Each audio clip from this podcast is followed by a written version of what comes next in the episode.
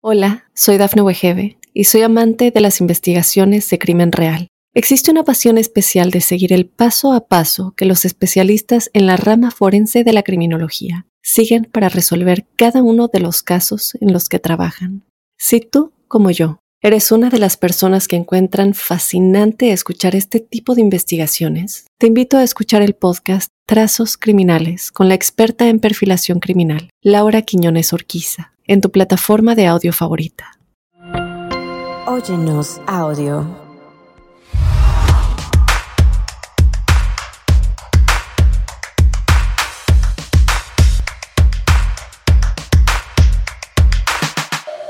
A sus 21 años salió de Honduras, se subió a la bestia, cruzó el río Bravo y llegó a Estados Unidos en busca de un futuro mejor. Hoy conoceremos la historia de Naún García, el propietario de Product Service, quien ha logrado cumplir su sueño millonario en este país.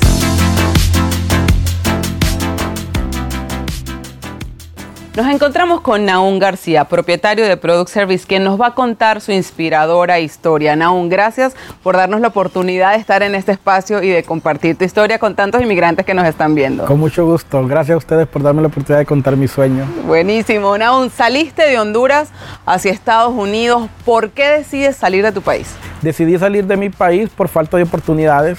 Yo me había graduado en el año 2002 y pues había muy pocas oportunidades para poder desarrollar este, lo que me había graduado y también la delincuencia que había en el país. Tú ya habías hecho una carrera, ya tenías un título, incluso ya habías empezado un negocio porque llevas lo de negociante en la vena. Así Cuéntame ese negocio. Pues mira, yo en el 2002 me gradué de bachiller en ciencias y letras y tengo en computación ahí en, en, la ciudad de Tela, donde somos originarios.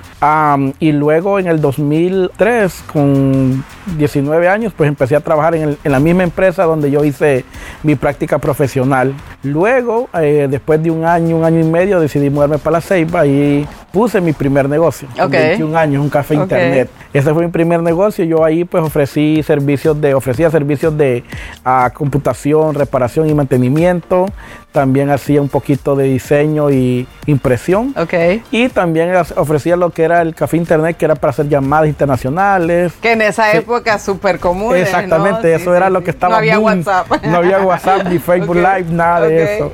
Bueno, entonces este, después de mi negocio, un año después, este, ya lo cerré, pues que ya empezó la economía muy difícil y dije yo, bueno, voy a contratar de conseguir mejor un trabajo para poder este, hacer lo que yo sabía, pero fue muy difícil. Ya. Entonces fue ahí donde le dije a mi mamá, mamá, voy a intentar irme para Estados Unidos. Voy a tratar de conseguir mi sueño americano. Ok. Y así fui como decidí en el 2006 mirar para aquí, para Estados Unidos. Pero cuéntanos algo interesante, porque tú me dices, tú no tenías visa para venirte para acá. Tu mamá dijo, ¿y cómo te vas a ir tú así sin papeles para el norte? ¿Qué vas a hacer? ¿Qué le respondiste? Bueno, yo le respondí a mi mamá, mamá, yo voy a ir como una aventura. Para mí va a ser como unas vacaciones. Okay. Me voy a ir y voy a intentar este, cruzar. Y si no me regreso, no pasa nada. Me devuelvo. Unas vacaciones. y yo salí, de, como te comenté, bien vestido. Okay. Yo salí como si iba de vacaciones y como si era una semana. Ya. Con una, un traje, un, una mochilita con unas dos mudadas. Y listo, eso fue todo lo que traje. Wow, qué travesía. ¿Cuántos días te demoraste desde que saliste de Honduras hasta que llegaste a Houston? Exactamente 30 días. Un mes completo. Un mes completo en camino. Tú llegas a Houston y luego en cuánto tiempo vienes a Atlanta? Mira, ahí en Houston yo tuve mi primer trabajo, estuve ahí creo que como unos 15 días a un mes con unos hermanos que tengo por parte de papá. Este, ahí mi primer trabajo fue subirme a un techo, a quitar techo, oh. que esa cosa tiene como una fibra de vidrio horrible. Mira, ese yo me recuerdo claramente que yo dije, wow, esto es duro. Porque yo venía de estar en mi café internet, a tener la con gente aire con aire acondicionado, claro, bien vestido, a subirme un techo con más de 100 grados ahí en Houston. Claro. Cuando ya llegaron el sábado y empiezan a pagar y a mí me dan mis primeros 500 dólares. Qué emoción. Uy, yo dije, wow, 500 dólares en cuatro días. Claro. Yo no me voy de acá. y a mí no me sacan No. de estas vacaciones. De aquí yo, yo le había dicho a mi mamá, mamá, yo voy a ir un año, dos años, Pero cuando ya miré mis primeros 500 dólares bien ganados, Aquí me quedo. yo dije, mamá, mamá, la llamé, mamá, me gané mis mis primeros 500 dólares. ¿En qué te tocó trabajar cuando llegaste? O sea, ¿cuáles fueron esos primeros trabajos de Naún cuando llegó, digamos, ya a Atlanta, que es la ciudad en la que te estabilizas? Bueno, mira, el primer trabajito que hice fue trabajar en un restaurante, lavaplatos. Ok. Eso fue lo primero, trabajar seis días lavando platos. Eh, creo que entrábamos como a las 10 de la mañana y salíamos a las 10 de la noche, 12 horas. Unas trabajadas que yo te aseguro de lunes a sábado por 350 dólares. Yo trabajé ahí en ese restaurante como un mes y le dije a mi hermano, no, esto es muy duro y, y se gana muy poco dinero. Yo Claro. quiero otro tipo de trabajo, no importa que trabaje más. Entonces ahí luego empecé con una compañía de construcción que hacíamos las fundiciones de cemento. Ok. Y luego ya con otro señor empecé a trabajar en, en instalación de carpetas. Ya era un trabajo un poco mejor y un poco más ganado porque trabajamos solo de noche. No era Ya. de día, sino de noche. Ya. Luego con otro señor trabajé en ventanas, pues yo doy ventanas de vidrio. Y de último trabajé con un señor este, haciendo este, edificios de, de bloques. Pero bueno, gracias a Dios ahí entonces, después de casi un año de hacer de todo, Sí. conseguí un trabajo en una bodega. Un señor me dijo, mira, hay un trabajo en esta bodega que es de separar órdenes. No sabía de qué era el producto, pero si me dijeron que era una bodega, dije, bueno, bajo techo está mejor. Claro.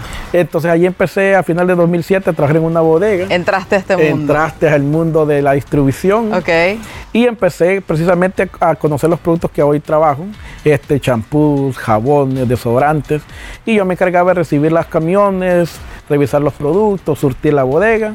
Entonces me fue gustando Claro. este otro estilo de trabajo, mucho más bueno, no era lo mismo de dinero, pero más tranquilo. Bueno, miren, esa bodega este, ya tenía pues yo dos experiencias, por decirlo así, la de Honduras y la de una compañía anterior aquí en Atlanta. Ya yo me coticé pues como ya una persona de experiencia, pero igual me dieron la oportunidad de empezar en la segunda bodega, eh, también de lo mismo. Y empecé yo, bueno, organizando la bodega, surtiéndola, recibiendo mercancía, lo mismo. Pero la compañía empezó a crecer más y ya empezaron a llegar nuevos bodegueros y ya me dieron el puesto a mí de, de ser el encargado de la bodega, aunque no había mucho más dinero, simplemente... el- el- Sin sueldo de sin sueldo, supervisor, pero con responsabilidad. pero con de responsabilidad. Bueno, entonces ahí este, ya empecé a conocer más también de proveedores, más de rutas, cómo organizar rutas, cómo eh, eh, comprar, la- hacer las órdenes directas a los proveedores. Y fue así como en el 2009 conocí una empresa que yo la miré que había un producto que se vendía muy bien. Y yo decía, este producto no lo nosotros no lo traemos, voy a empezar a buscar dónde. Ya empecé yo a buscar en internet, ya tenía tú sabes, un poquito de conocimiento de computación, empecé a buscar en internet. Logré eh, contactarme con esta empresa y me dijeron, mira, en Miami tenemos nuestro proveedor oficial de Estados Unidos. Ok. Tienes que llamarlos a ellos y de ellos te pueden vender a ti. Bueno, yo dije, ¿qué voy a perder? Yo voy a llamar. Perdona, pues. Llamé y le digo, mira, este, yo quiero vender su producto, un champú. Y me dijeron, sí, pero te podemos vender. ¿Cómo se llama tu compañía? ¿Dónde estás ubicado? Le digo, bueno, mira, este, no tengo el nombre ahorita porque estoy decidiendo empezar en la distribución, pero este, dime qué necesito. Me dice, bueno, necesitamos que tenga su compañía legalizada, registrada, con un número ITIN. Nosotros le podemos vender y facturarle. Claro. Y usted puede comprarnos y usted puede vender en Georgia, usted quiera. Yo dije, bueno, ahora, ¿qué hago? Claro. ¿Cómo te sentiste en ese momento? Porque tú dices, wow, un chico que sale de Honduras con un sueño de llegar acá, que empieza trabajando en cualquier trabajo, pasando tantos trabajos tan duros, que ahora tenías tu compañía. ¿Qué representó ese día para ti? Me sentí un empresario. me sentí un empresario, aunque no tenía dinero, me sentí un empresario. Sí. Porque yo decía, bueno, en Honduras, cuando yo registré mi primer negocio, eso fue mucho tiempo y mucho dinero. Y aquí con 100 dólares, literalmente 100 dólares me cobraron para registrar mi negocio. Claro. Yo dije, wow, tengo una empresa legal en Estados Unidos. Yo llamé a mi mamá, mamá, fíjese que ya ayer hice la registración de mi compañía y ya me la aprobaron. Yo tengo un negocio en Estados Unidos. Ay, tengo un negocio, pero no tenía nada, pero No tenía tengo mi negocio. plata, Sí. ¿no? Pero tengo un negocio. Tengo un negocio, entonces este, el 2011 terminé vendiendo casi mi primer millón de dólares. En tu segundo, En año, de negocio. año de negocio, Qué sí. Gracias a Dios me bien, sentía bien. muy bien, Claro. muy contento, muy agradecido, por eso sí trabajaba más que nadie. Yo salía tipo 5 en la No mañana a hacer la- a los primeros clientes, pasaba primero por la bodega recogiendo cualquier pedido que había que llevar, lo entregaba, iba a hacer la ruta. Claro. Después de vender llegaba a la, a la bodega a ayudar a separar, a hacer las facturas, No para parabas. el día siguiente eh, salir en el carro a entregar. No, full trabajo 2011 hasta el 2014. Hola, soy Dafne Wegebe y soy amante de las investigaciones de crimen real. Existe una pasión especial de seguir el paso a paso que los especialistas en la rama forense de la criminología siguen para resolver cada uno de los casos en los que trabajan. Si tú, como yo, eres una de las personas que encuentran fascinante escuchar este tipo de investigaciones, te invito a escuchar el podcast Trazos Criminales con la experta en perfilación criminal, Laura Quiñones Orquiza en tu plataforma de audio favorita. Full trabajo 2011 hasta el 2014. ¿Es en, ese, ¿Es en ese tiempo donde ya organizas tus documentos? Eh, fíjate que eh, luego, en el 2014, gracias a Dios, al final, en un 25 de diciembre de 2014 nació mi primer hijo, Caleb. Entonces, este, ya nace mi primer hijo y todavía, todavía no tenía los papeles, pero ya tenía, eh, me habían aprobado mi residencia, pero tenía que salir del país. Que es un momento, que es un momento que da mucho, que da mucho susto, porque yo lo que te decía antes, la residencia es un momento muy, muy, muy importante en, en, este país porque es un paso gigante. ¿Cómo, ¿Cómo, fue eso? Háblame de esa emoción. Yo veo que se te llenan los ojos de lágrimas porque es un momento súper duro acá. Háblame de eso. Bueno, pai. Yo sé que da mucha emoción, tranquilo que yo sé. No te preocupes, yo sé, yo sé, yo sé, yo sé lo que es, yo sé que es. Ah, todos lo vivimos en ese día en el que por fin te llegan tus papeles, pásame que yo le paso. wow. Sí, pues mira, me toca salir de aquí en marzo del 2015 a Honduras a, ir a la, a, la Embajada América. Sí. Ay, perdón. Tranquilo, no, tranquilo, tranquilo. Tranquilo. Que así nos pasó a todos. Sí. Ok, dame agua al verle. Respire, sí. ¿Qué dijo tu familia ahí en ese momento? Tu madre allá que estaba tan pendiente. Mira, tenía nueve años de no ver a mi mamá. Yo decía que no iba a llorar. No, tranquilo, tú sigues llorando, no importa. No, pero yo dije que no iba a oh, llorar cuando miraba a mi papá. Claro, claro. Y después de nueve años, pues tú sabes, abrazar a tu mamá, a tu papá, a tus hermanos. Un momento muy emotivo. Pero bueno, eh, estuve allá en Honduras 15 días, me dieron mi residencia, mi visa de residencia y regresé a Estados Unidos ya como un residente americano. Eso fue primero pues llegar al país, eh, casarme, tener mi hijo y luego tener mi residencia. Ya sentía yo el sueño americano en realidad. Mira, voy a aprovechar de acordarte para hacerte una pregunta que, que, es algo que siempre a mí me llama mucho la atención. Ajá, tú escuchas la historia así, llegué tan nueve años, ahora tengo mi esposa, mi negocio. Dice, qué suerte qué suerte tuvo Naún. Entonces tú dices, ¿es suerte o es trabajo duro? no, mira, es mucho sacrificio. De verdad que llegar a este país sin nada y en nueve años lograr todo eso no es algo fácil. Eh, la gente ve el éxito, pero no ve lo que hay detrás del éxito. El sacrificio, el esfuerzo, la constancia, la perseverancia y sobre todas las cosas, creer en Dios. Yo creo que el secreto más importante, lo más que uno como ser humano puede tener en cuenta es que con Dios lo puedes lograr todo, sin Dios no puedes lograr nada. y después echarle muchas ganas, porque mucha gente eh, ahora, bueno, dicen, ah, él tiene todo. Qué suerte, qué sí, ay, qué grande negocio. Sí, no, eso no es así de fácil. no te vieron allá atrás cargando cajas. No me vieron. Uy, no, tantas cosas que uno puede contar de lo que costó, pero el llegar al momento que tú puedes disfrutar de tu sacrificio y tu esfuerzo, esas son las cosas que te marcan en la vida. Qué grande, qué grande, te felicito un montón. Estamos en el 2015, me dijiste, llegó 2015, pasaron esos años de gran sacrificio, luego tú dijiste, ya va a llegar un momento en el que yo ahora voy a estar más en la parte administrativa, voy a contratar todo mi equipo. ¿Qué pasa del 2015 hasta ahora? Bueno, mira, del 2015, que gracias a Dios este, ya me convertí en residente legal, este, ya empecé yo a levantar mi empresa a otro nivel. Me dediqué a traer nuevas líneas, a traer nuevos productos. Hoy en día tenemos 1.450 productos.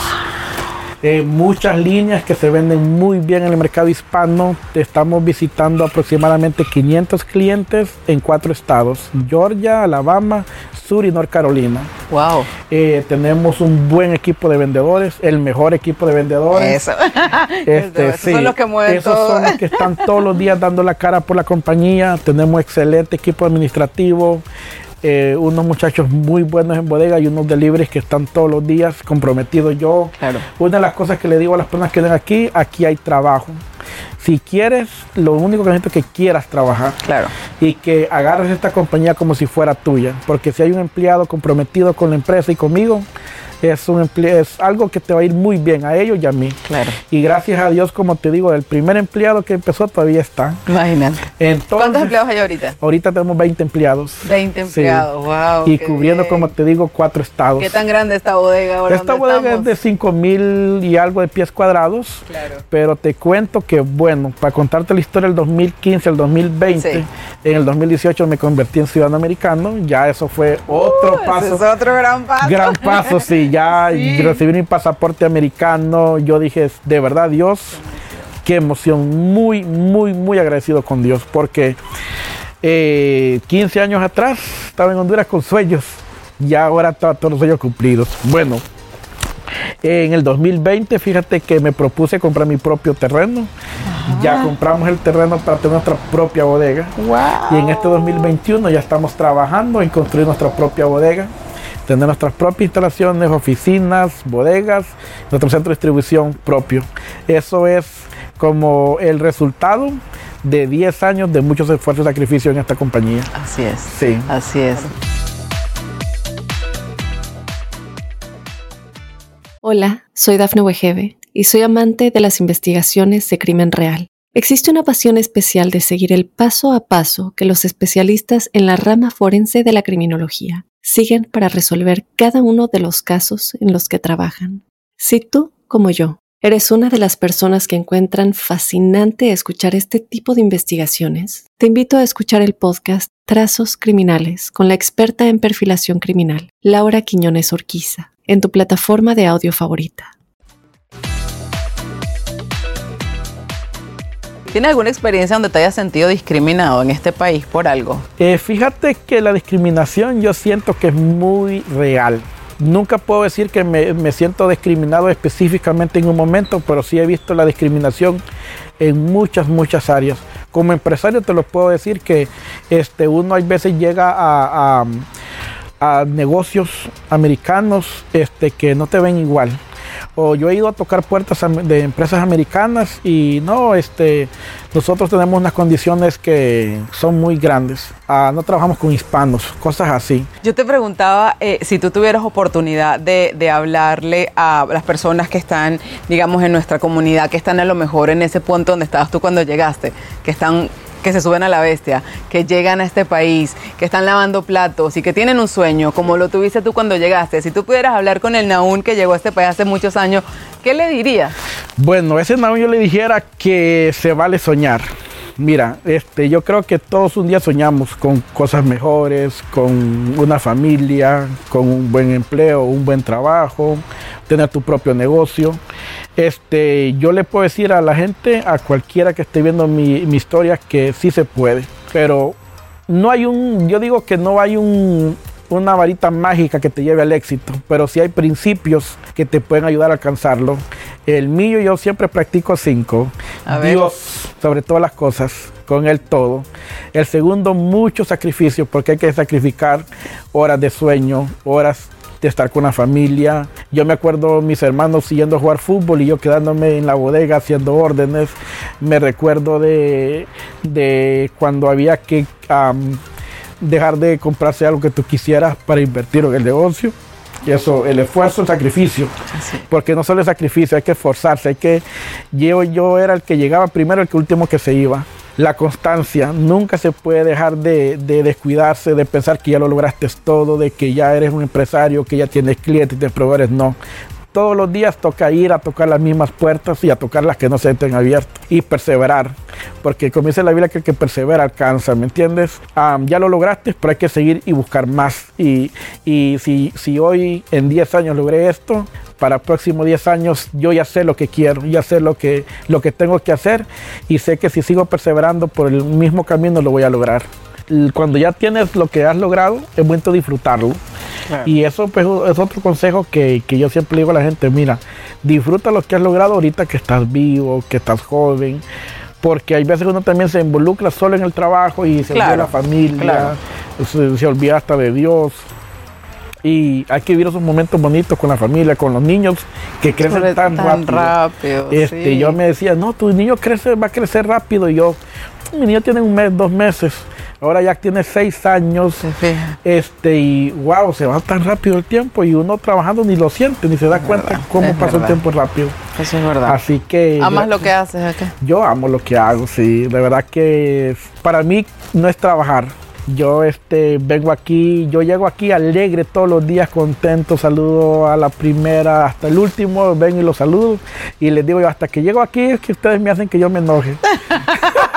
yo ya venía todo contento. Yo venía contento. Porque a mí me gusta pues que todo esté bien, ¿me entiendes? Yo les digo a ellos, ay, yo cuando estaba joven yo hacía 30 píos yo solo. Y ahora son 8 y no pueden terminar no este pedido. Entonces este, dicen, ay, jefe, ¿usted cree que es igual que antes? ¿Me entiendes? Cuando eh, eh, también los deliveries, no, que me llevo tantos pedidos. Y yo, yo también lo hacía yo solo. Ya yo sé cuánto lleva. Yo sé que, mira, en esta tienda si no llegas hasta la hora no te van a recibir, tienes que llegar antes de esta hora. Si no te quiere recibir la encargada pregunta por tal persona, ¿qué te va a Pero eso te hace grande porque tú ya lo hiciste. A ti nadie te puede meter gato por liebre porque tú sabes exactamente cuánto tiempo toma, cómo se hace. Viviste cada, fase de lo que es el proceso. Exactamente. la, experiencia te hace no ser eh, más inteligente que lo demás, sino el conocimiento, de saber eh, cuánto tiempo toma separar una orden, lo que cuesta llegar a una tienda y que te tomen un pedido que el cliente te reciba, que te dé el tiempo para hacer la orden. Todo eso uno sabe que no es fácil. Claro. Por eso yo admiro y respeto mucho a mis empleados, porque sé que ellos son la base y son el, motor que hace que la compañía esté aquí, ¿me entiendes? Sin empleados, sin gente que le echa ganas. Esto sería un montón de productos aquí dañándose. Claro. Y gracias a Dios pues tenemos una bonita clientela que hemos logrado conservar Excelente, buenísimo, me encanta, súper bien.